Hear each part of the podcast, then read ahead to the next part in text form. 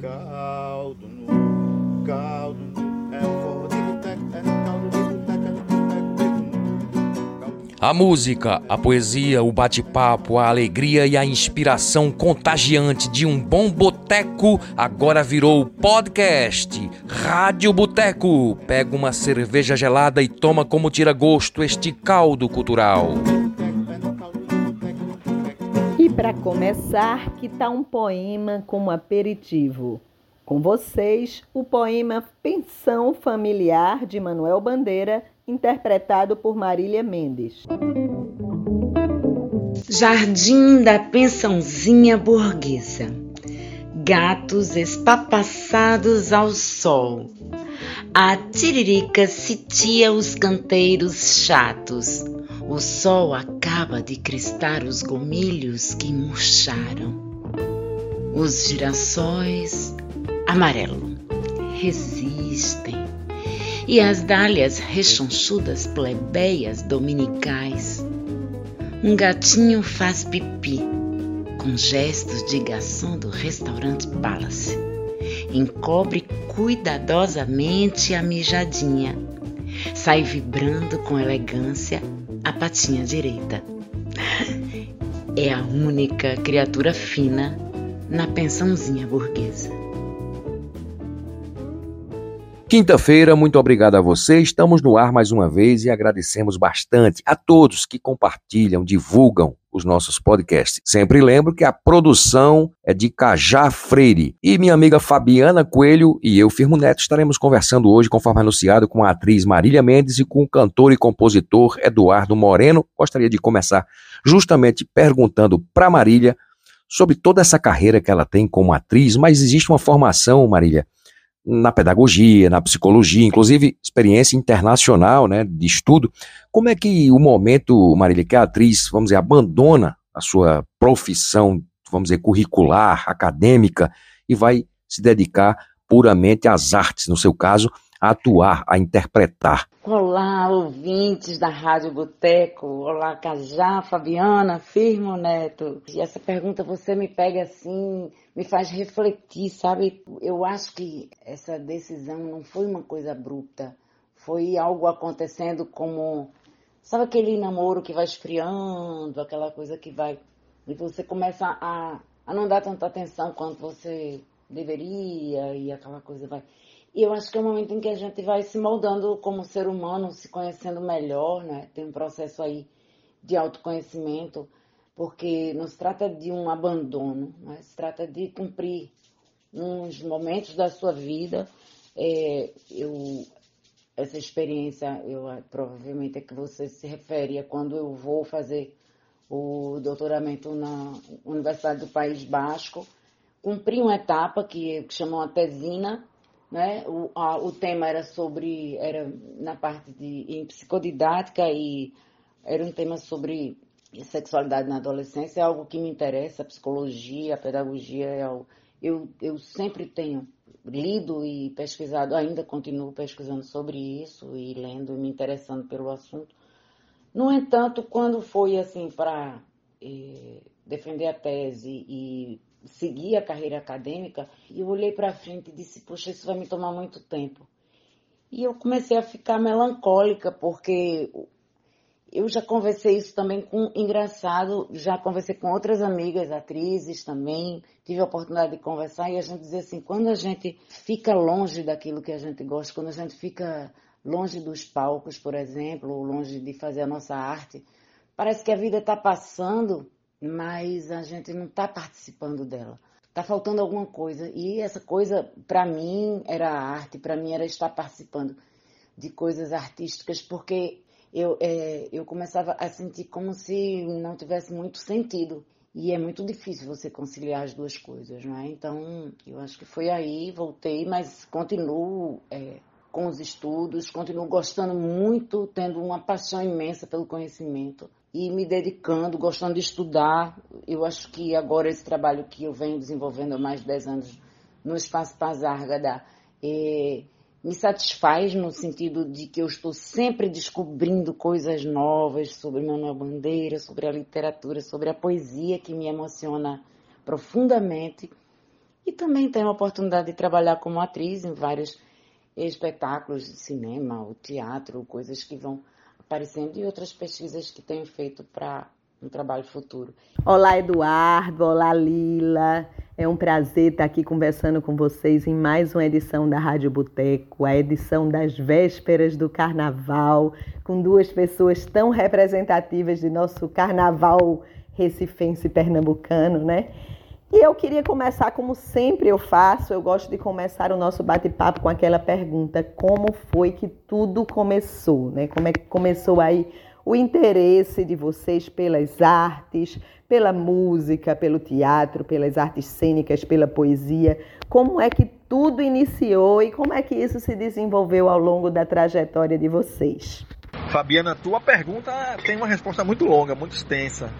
É, eu vou tentar resumir aqui, mais de 25 anos de carreira, como tudo começou, né? Eu, eu morava numa rua que tinha uma banda que ensaiava lá no, na garagem e eu gostava já de música, com 14 anos já era apaixonado por música e ficava lá vendo os caras ensaiar e eram meus amigos, meus vizinhos e eu comecei a ser o hold da, da, da banda. Né? Carregava os caixas, carregava os amplificadores, ia para os bares, ia para os clubes, tocar com eles e tal. E de repente essa banda tinha baixo, bateria, guitarra, teclado, mas não tinha um vocalista de frente, né? Aí eu, me propus a ser esse vocalista, né? Deixa eu ser o cantor aí, pô. Mas tu não sabe cantar, pô, como é que tu vai ser o cantor? Digo, aprendo, eu vou na tora aqui. Aí fui pro, pro, pro um, um, centro de música que tinha lá no meu bairro na época e fiz algumas aulas de canto e tal e o guitarrista foi me dando uma força também e de repente eu me tornei o cantor da banda Brilho que foi a minha primeira banda. E a partir daí é, fomos fazer ciclos, né? Ciclos juninos, ciclo carnavalesco pelo interior de Pernambuco. E eu conheci uma banda gigante chamada Banda Explosão. E que o cara me viu cantando e a banda tinha ônibus, tinha som, tinha tudo, tinha uma estrutura poderosa.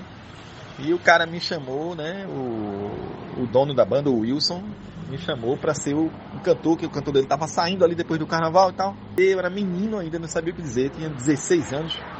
Não sabia o que dizer pro cara, ele disse, me dá o teu número aí que eu vou te ligar e tal. E de repente eu liguei e fui pro ensaio, eles gostaram muito de mim e tal, e aprendi muito com a banda Explosão, aprendi muito. Aí depois da explosão, a, a vida segue, né? Aí fui pro, pro. participei do grupo Alcano e depois do grupo Os Caretas, do meu amigo Daniel. Depois, depois de, de, de, dos caretas, eu comecei o trabalho com o Maestro Geraldo Santos na Frevioca e parti para os caminhos do Momo, né? parti para os caminhos da cultura popular. Comecei a me envolver, comecei a conhecer, comecei a estudar, comecei a pesquisar, né? comecei a pesquisar o forró, comecei a pesquisar o frevo, comecei a estudar e a colocar a minha carreira nessa trilha. Né? Foi a partir daí que eu fiz a minha escolha. Hoje eu sou, como diz, a minha música nova, né? Eu sou a cultura, a arte, a raça. Eu sou a alegria no canto da massa. Eu sou a magia, sou o fulião. Eu sou a energia que estremece a praça. Eu sou a graça e o fascínio. Chego para te conquistar. Onde tem festa eu domino. Onde tem folia eu tô sempre por lá. Quem disse que eu não vinha? Cheguei. Eu sou o rei. Eu sou o frevo. Eu tô na área, se liga. O rei chegou. Se vacilar é gol.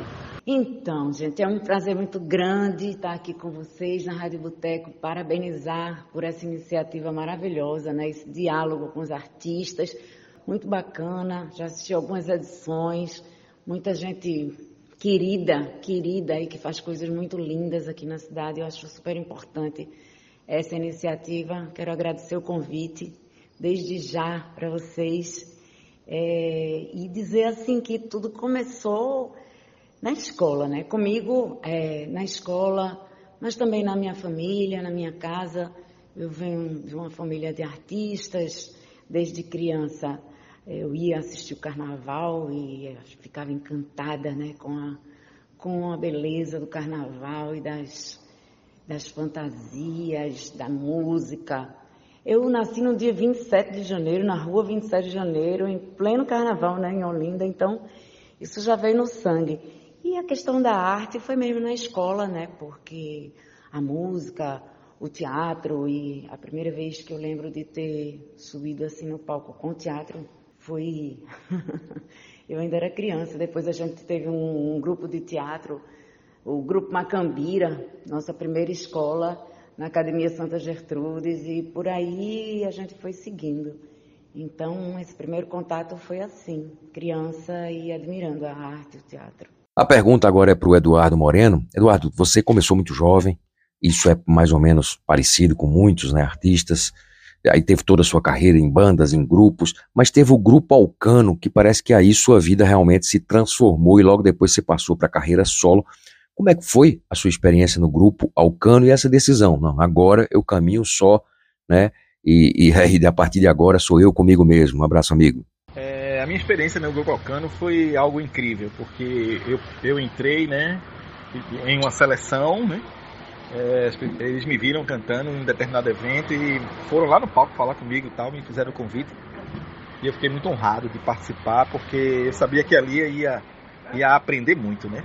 Eu aprendi muito com o Carlos Maia, com o Tuca Maia, né? Ele, eles me ensinaram muito sobre, sobre postura, sobre entendimento de eventos, sobre colocação de, como artista e, e fui aprendendo muito. O Alcano me trouxe mais ousadia, mais, mais segurança, mais comunicação no palco. Foi, foi uma, uma experiência incrível, né?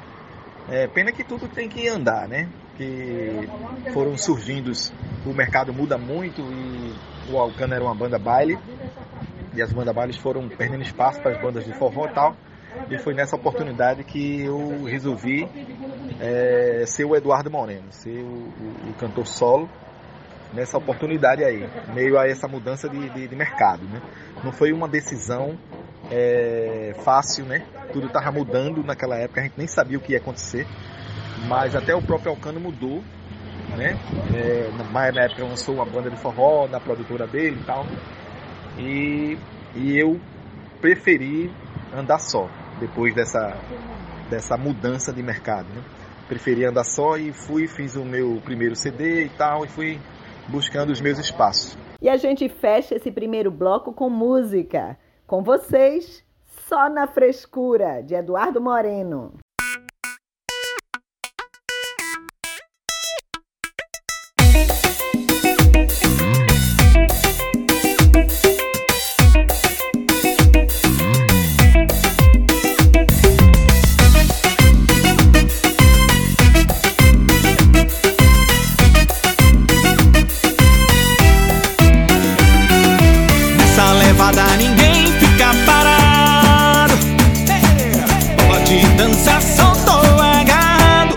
É só na frescura, é só na frescura, é só na frescura, é só na frescura, é só na frescura, é só na frescura, é só na frescura, é só na frescura. Gosto de um bigade bate-coxa, grudo nela, não passa nem mosca. É só na frescura.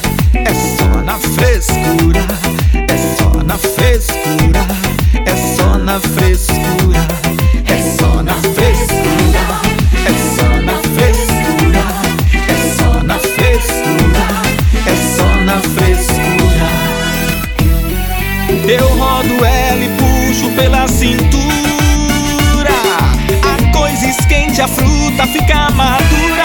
É frescura é só na frescura, é só na frescura, é só na frescura, é só na frescura, é só na frescura, é só na frescura, é só na frescura. Lê, lê, lê, lê, lê, oh, nessa frescura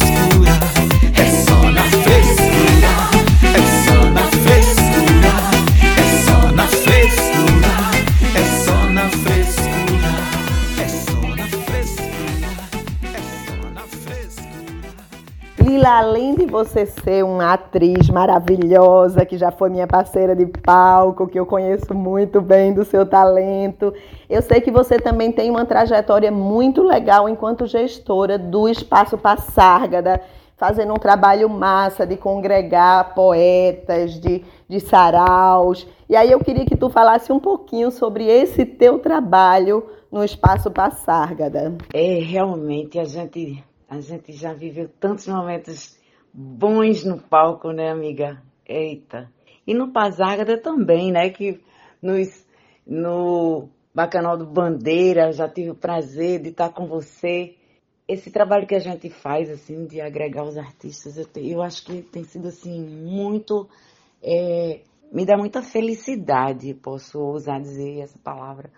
E a gente faz, a gente vem, eu já estou no Pazárgada desde 2013 e, e assim, eu acho que é interagir esse, esse espaço de literatura com as outras artes, a gente é, promover o encontro desses artistas, o encontro dos poetas, é algo é, que traz muita, muita luminosidade no trabalho e, e que vem, não é, vem me envolvendo há um tempo. Por exemplo, o Sarauzinho Pazárgada, eles iniciaram ainda, eu acho que é, 2018, se não me engano, 2017, e a gente fazia presencial ali no, no, no jardim do, do Pazárgada. E, e assim, a gente fazia uma entrevista com um, aquele, aquele poeta, aquela poeta convidada, um, um, um criador artístico, e a partir dali, para falar um pouco,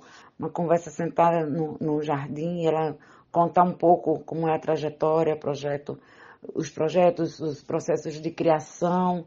E num segundo momento uma, era uma entrevista, uma entrevista aberta, onde os próprios convidados também tinham a oportunidade de conversar com, com o poeta e depois a gente era seguido de um, um sarau com o microfone aberto, né? A gente tendo o prazer de ter aquela poeta, aquele poeta declamando suas poesias e também interagindo com novos artistas, novos poetas que estavam ali para saber conversar, tirar dúvidas, é, enfim, é, ter aquela, aquela, aquele espaço de, de convivência.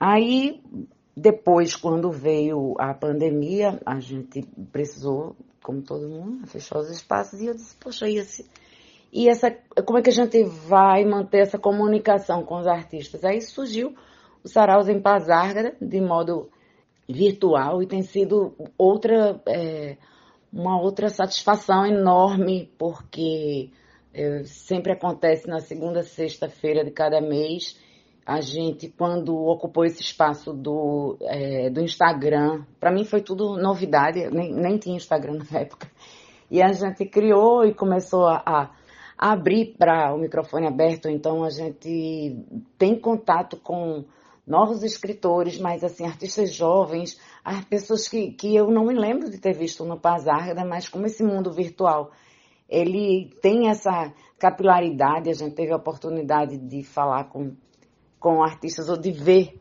né, tanto poemas autorais, que sempre a gente diz, valem poemas autorais e também aqueles temas que a gente propõe. Então são videopoemas, as pessoas podem gravar os poemas lendo, declamando, compondo músicas. Então o sarau é amplo, não é? E, e, absolutamente democrático. Isso é também a lindeza. E a gente pode ver essas obras no, no dia do sarau a partir das 18 horas, é, acessando os stories tanto do Cultura PE quanto do arroba manuelbandeira.pazárgada. E não poderia deixar de falar do Quintal do Bandeira, né? Que é uma criação nossa, o Quintal. É, ele é um encontro virtual, são encontros virtuais que acontecem sempre na última quinta-feira de cada mês. E nós o quintal como um símbolo, um lugar, bandeira chamava, numa crônica que ele escreveu falando sobre esse quintal que era da casa onde, a casa dos avós, que ele viveu dos 6 aos 10 anos de idade, e a partir desse quintal, que ele chamava núcleo de poesia, a gente receber convidados virtualmente e falando de vários temas, né? O primeiro foi sobre patrimônio, a Irma, que ocupa a frente da casa Manuel Bandeira, mas também foi sobre, é, falamos sobre literatura, claro, poesia, cinema, música, e vários outros temas bem interessantes. Eu pergunto sempre para os nossos convidados, é, primeiro, qual a relação de vocês com as redes sociais, né? Como é que está essa relação? Antigamente o artista não existia se ele não fosse em determinado lugar, o cantor, o compositor, se não fosse no Chacrinha, a atriz, se não fosse da Globo, né, o ator. Enfim, hoje em dia as redes sociais meio que fazem esse trabalho. Como é que vocês fazem na rede social e qual a importância que vocês dão a isso? Realmente é assim? Não existe quem não está na rede social? Amigo, existe sim quem não está na rede social, euzinho. Na verdade, se fosse depender de mim, eu tava ferrado, porque eu não manjo, não mexo, não, não curto, sou um cara das antigas, mas a minha produção é que cuida disso, né?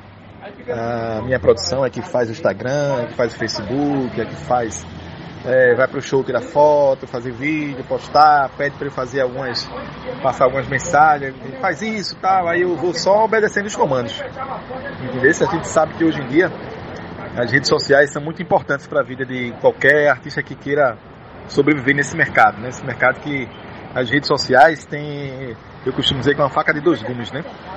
Ao mesmo tempo em que dá oportunidade para você para você crescer no seu trabalho e tal, ela dá oportunidade também de muita música porcaria surgir aí no mundo e invadir a cabeça dos adolescentes, das, das crianças e tal. Então é um, um jogo muito difícil a, a, as redes sociais. Mas a gente tá aqui na luta, continua com a música boa, né? Continua produzindo coisas boas e inserindo nas redes sociais, né? Buscando mais seguidores, cada dia mais, graças a Deus, e por aí vai. Se não fosse minha produção, não tinha nenhuma foto nas minhas redes sociais. Firmo, pegando do fim da pergunta para o começo, eu acho que a gente existe de toda forma. A gente existe simplesmente tem a liberdade de gostar, de não gostar, de fazer a nossa arte é, conectado ou não conectado é, nas redes sociais ou não. Acho que as redes sociais são meu bem, meu mal, né? mas elas, por outro lado, apontam para uma liberdade de criação muito grande que antes não tinha. E eu olho com muita simpatia, embora que eu acho que para responder essa pergunta eu teria que é, eu teria que me dividir em duas para dizer assim. Como gestora do Pazarda, eu acho que é, as redes sociais para nós são fundamentais. A gente existe sem elas, mas com elas a gente existe mais e melhor, porque, como eu já falei sobre os nossos trabalhos, que a gente na pandemia, por exemplo, graças às redes sociais a gente conseguiu é, se manter trabalhando, se manter é, incentivando, estimulando, se comunicando com os artistas, então isso foi fundamental, foi muito bom.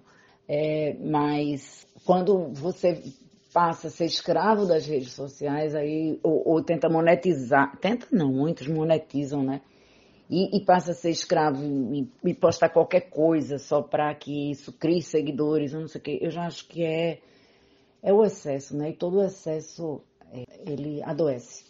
Mas os, os que nós é, desenvolvemos assim na pandemia, o nosso perfil do Instagram, o nosso perfil do Facebook, o, o, um grupo de, de WhatsApp que a gente tem, é, são fundamentais para a gente ter esse, esse contato direto com o nosso público, com, com as pessoas que querem falar com, com Pazarda, seja para lançamento de livro, seja para uma visita, visita de escolas. E agora, o outro lado, né, como artista, eu digo que eu acho muito importante, eu acho que isso rompe, não só para mim, mas, por exemplo, para escritores, foi muito importante, porque os escritores mostram seus poemas independentemente das editoras.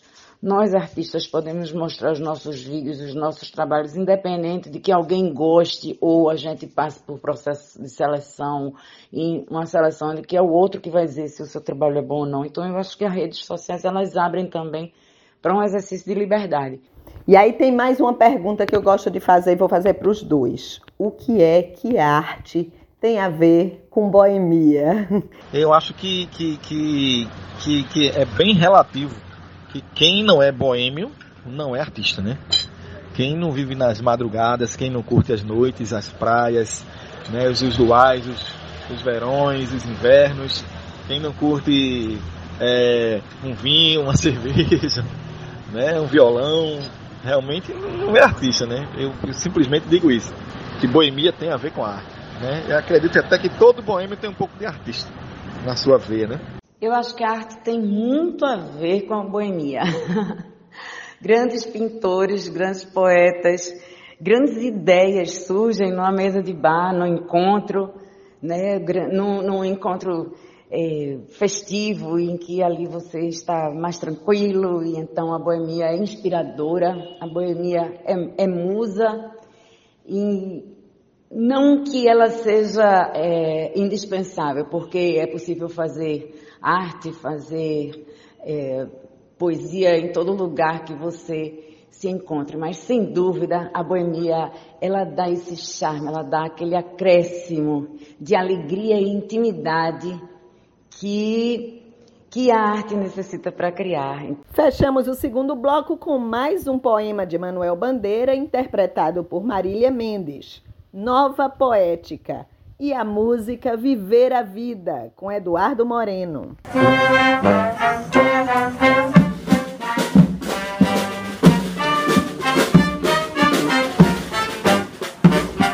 Vou lançar a teoria do poeta sórdido.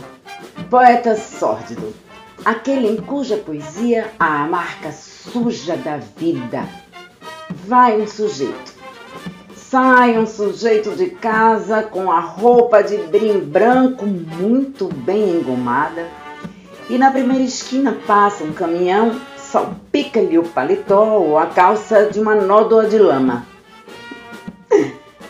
É a vida.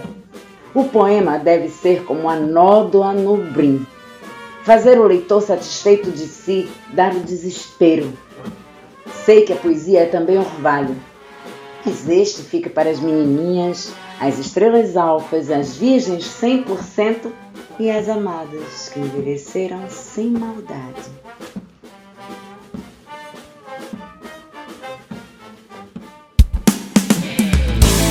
Eu vou sorrir, eu vou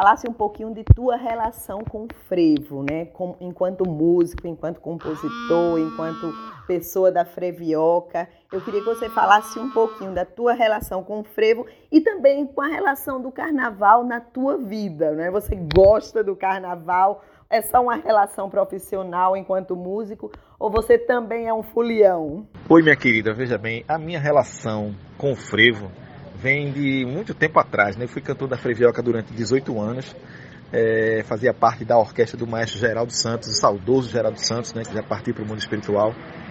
E eu era um menino que estava andando, caminhando no meio dos monstros do frevo e não- no início nem sabia direito o que estava acontecendo ali, né?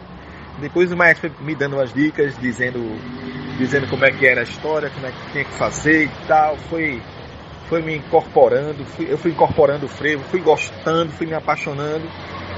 E hoje é, eu sou um cantor de frevo, né? Eu me considero um cantor de frevo e os meus contratos de carnaval são para cantar especificamente a música da nossa terra. Uma, uma, uma, uma, uma paixão gigantesca, porque quando você canta na Frevioca, né? Que até foi extinta esse ano, está quebrada aí, não tem mais a Frevioca esse ano, em 2023 não vai ter. A prefeitura não, não providenciou a Frevioca, mas na época que, que o governo cuidava bem da Frevioca, que eu era o cantor, era uma relação muito interessante, porque a orquestra fica embaixo e você e o cantor em cima, né? Aí você tem que realmente conhecer as músicas, decorar as introduções, decorar as letras, um trabalho muito difícil, muito difícil, não é? Sinceramente não é para qualquer um não. E me deu uma base muito forte de entender e aprender como se trabalha, como se canta o frevo, né? Agora, a minha relação como fulião, né, como apaixonado pelo carnaval, sou apaixonado pelo carnaval de uma forma geral, mas não tenho tempo de ser fulião, né? A gente trabalha muito, está sempre nos ensaios, nas, nas entrevistas e nos palcos, então a gente não tem tempo de ser fulião. Eu sou fulião geralmente na quarta-feira de cinza. Na quarta-feira de cinza eu consigo ser fulião. O restante do carnaval ainda não. Quando a gente vê atrizes, músicos, atores, intérpretes, vários artistas em nome nacional e até internacional se posicionarem politicamente, como é que vocês trabalham isso? Vocês acham que o artista deve sim se posicionar claramente? Isso é opcional, não deve? Eu acho que a política e a cultura, elas têm que andar junto, porque é sabido que a política tem que cuidar da cultura. Então, enquanto a política estiver cuidando da cultura, o artista fica calado, fica na sua, fazendo o seu trabalho. Mas quando o político assume o poder de presidente da República, bota a faixa de presidente e acaba com o Ministério da Cultura, aí, aí, aí sim o músico, o artista tem que se revoltar, tem que gritar alto, tem que buscar os seus direitos. Os direitos da cultura foram conseguidos com muita dificuldade, com muita luta, sabe? Então esses direitos não podem ser perdidos assim involuntariamente. Para encerrar minha resposta, eu vou te dizer: o artista que defende o que defendeu e defende o governo Bolsonaro, ou ele é burro, ou é inocente, ou é mau caráter. Porque, sinceramente, o cara em quatro anos conseguiu destruir muita coisa, mas graças a Deus estamos de volta com o Ministério da Cultura, né, com a força integral da cultura em todos os seus, os seus âmbitos, né? Então, viva a cultura e viva a política que faz a boa cultura. É, Firmo, eu considero que todos nós somos seres políticos e o artista, ele tem uma função social. É importante que o artista tenha consciência da sua função social e muito cuidado com as palavras e opiniões que ele é, publica porque ele interfere, influencia na vida de muitas pessoas. Mas é fundamental que ele também se coloque, ele entenda a sua função social, a política não só é, puxando para uma, uma, uma questão de uma política partidária, mas também é, é, importante que um artista se posicione nas causas, né? Contra a homofobia, contra racismo, é, a favor de, de instâncias é, que aprofundem a discussão sempre no campo democrático. Eu acho que é importante e eu acho que a gente é, deve exercitar o entendimento e o diálogo, porque é através do diálogo e da política que a gente evolui e vem evoluindo, apesar dos percalços. Então é importante a gente se posicionar, é importante nós mostrarmos a nossa indignação contra a injustiça, a nossa indignação contra o, o abuso e, e, lutar por leis mais justas que possam felicitar todos nós. Lila, e como este é um programa pré-carnavalesco, né? Então eu queria que você falasse um pouquinho sobre esse bloco maravilhoso que é o Bacanal do Bandeira. O Bacanal do Bandeira é um é uma troça carnavalesca que tem como inspiração o livro Carnaval, de 1919. É o segundo livro de Manuel Bandeira, que ele fala do carnaval. Um dos poemas chama-se Bacanal e tem uma, uma, uma poesia incrível, né, da, do, do desejo daquela pessoa que se joga no carnaval, Evoé Baco, Evoé Vênus. Então a gente faz um, um projeto né, que, que, trabalha assim tanto com o carnaval em si, porque é uma troça carnavalesca que vai sair na próxima sexta-feira, dia 10, a partir das, das 16 horas é a concentração na frente do Pazárgara, que fica na Rua da União 263. E nesta concentração existe, a gente vai ter recital de poesia do livro Carnaval, com os atores convidados, os declamadores convidados, né? Arilson, Arilson Lopes, que é o palhaço Ado, Juliana de Almeida, que é a palhaça Baju, e também o ator e dançarino Antônio Pastic, e o grupo Fuzuê de Dança, apresentando é, um espetáculo belíssimo de dança, com oito, oito integrantes, e também com a Orquestra Felicidade, a partir das 16 horas. Então, o charme desse bloco é que a gente vai saindo pelas ruas que foram cantadas pelo poeta Manuel Bandeira, né? No, no poema Evocação do Recife, ele dizia Rua da União, onde tinha a casa dos avós, depois eles Rua da Saudade, onde se ia fumar escondido, Rua da Aurora, onde se ia pescar escondido, e sai falando dessas ruas e tudo ali no entorno. Então o bloco vai por essas ruas, passa pela Rua da Saudade até chegar na Rua da Aurora, onde tem a apoteose e tem umas paradas com poesia. Né? Tem uma, a primeira na saída do bloco, a gente tem um pequeno recital, tem outra na Mamé de Simões e a apoteose do bloco é na Rua da Aurora, as pessoas em torno daquela estátua de Manuel Bandeira, brincando, cantando com ele. A participação no bloco é gratuita e tem essa essa proposta mesmo, não é? De além do carnaval, é de, de, de, de fazer esse casamento, esse belo casamento da poesia com o carnaval e a gente tomar conhecimento, a população dessa beleza que é essa obra de bandeira, carnaval. A gente aproveita para já convidar todos os nossos ouvintes para acompanharem, prestigiarem o Bacanal do Bandeira que vai acontecer agora, nessa sexta-feira, dia 10, saindo de lá do Espaço Passárgada com a concentração a partir das 16 horas. Bora lá, gente!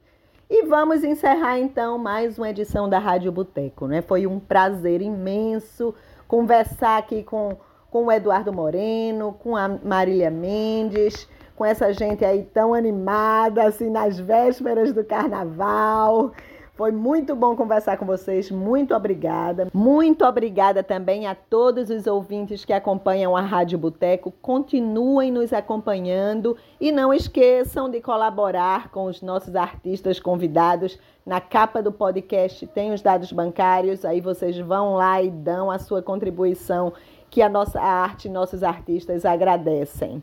Vamos fechar este último bloco, né?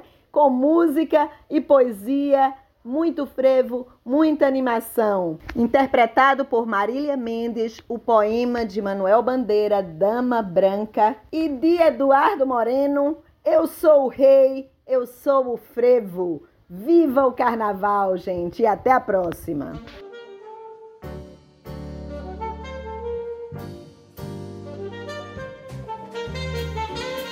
A dama branca que eu encontrei faz tantos anos na minha vida sem lei nem rei, sorriu-me em todos os desenganos. Era sorriso de compaixão? Era sorriso de zombaria? Não era mofa nem dó, senão só nas tristezas me sorriria. E a dama branca sorriu também a cada júbilo interior. Sorria como querendo bem, e todavia não era amor. Era desejo? Credo, de tísicos, por histeria, quem sabe lá. A dama tinha caprichos físicos. Era uma estranha vulgívaga. Ela era o gênio da corrupção, tábua de vícios adulterinos. Tivera amantes, uma porção. Até mulheres, até meninos ao pobre amante que lhe queria, lhe furtava sarcástica, com uns perjura, com outros fria, com outros má. A dama branca que eu encontrei há tantos anos, na minha vida sem lei nem rei, sorriu-me em todos os desenganos. Essa constância de anos a fio, sutil, captara-me. E imaginai por uma noite de muito frio, a dama branca levou meu pai.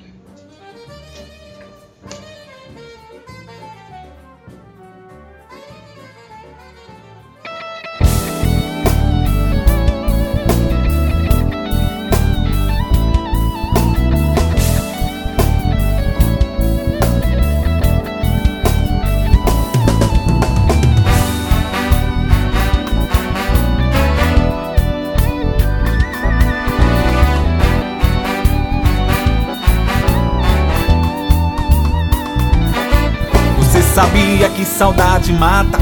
Não seja assim ingrata, dê um alô pra mim. Teu apreço sabes que mereço. Não me vire do avesso, tenha dó de mim. Você sabia que saudade mata. Não seja assim ingrata, dê um alô pra mim. O teu apreço sabes que mereço. Não me vire do avesso, tenha dó de mim. Vem, vem, vem, vem, vem ficar comigo grudadinha em mim. Minha segunda pele, minha flor carmim. Vem, vem, vem, vem, vem ficar comigo grudadinha em mim. Minha segunda pele, minha flor carmim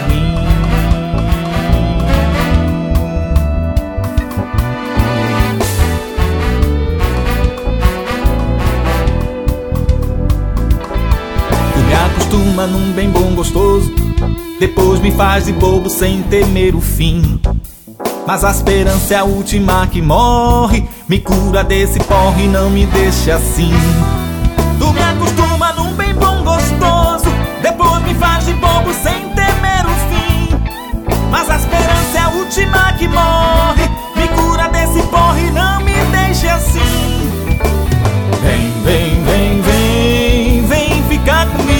Grudadinha em mim. Minha segunda pele, minha flor carmim. Vem, vem, vem, vem, vem ficar comigo grudadinha em mim. Minha segunda pele, minha flor carmim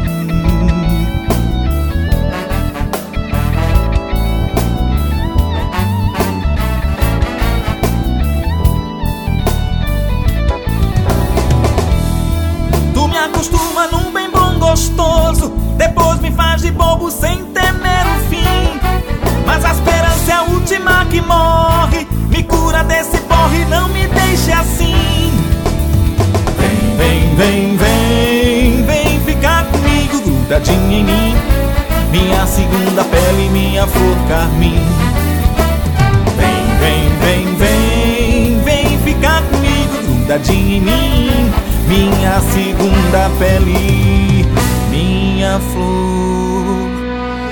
Carmen. Caldo no caldo no, é forró de boteco, é no caldo de boteco, é caldo. Esta é a Rádio Boteco. Quer pagar a conta? Então compartilhe e divulga nossos podcasts e a gente te espera no próximo encontro. Um brinde à vida. A Rádio Boteco é uma produção de Cajá Freire, Fabiana Coelho e Firmo Neto. A música da nossa vinheta é do cantor e compositor Brasinha Blues. Os poetas são bem-vindos.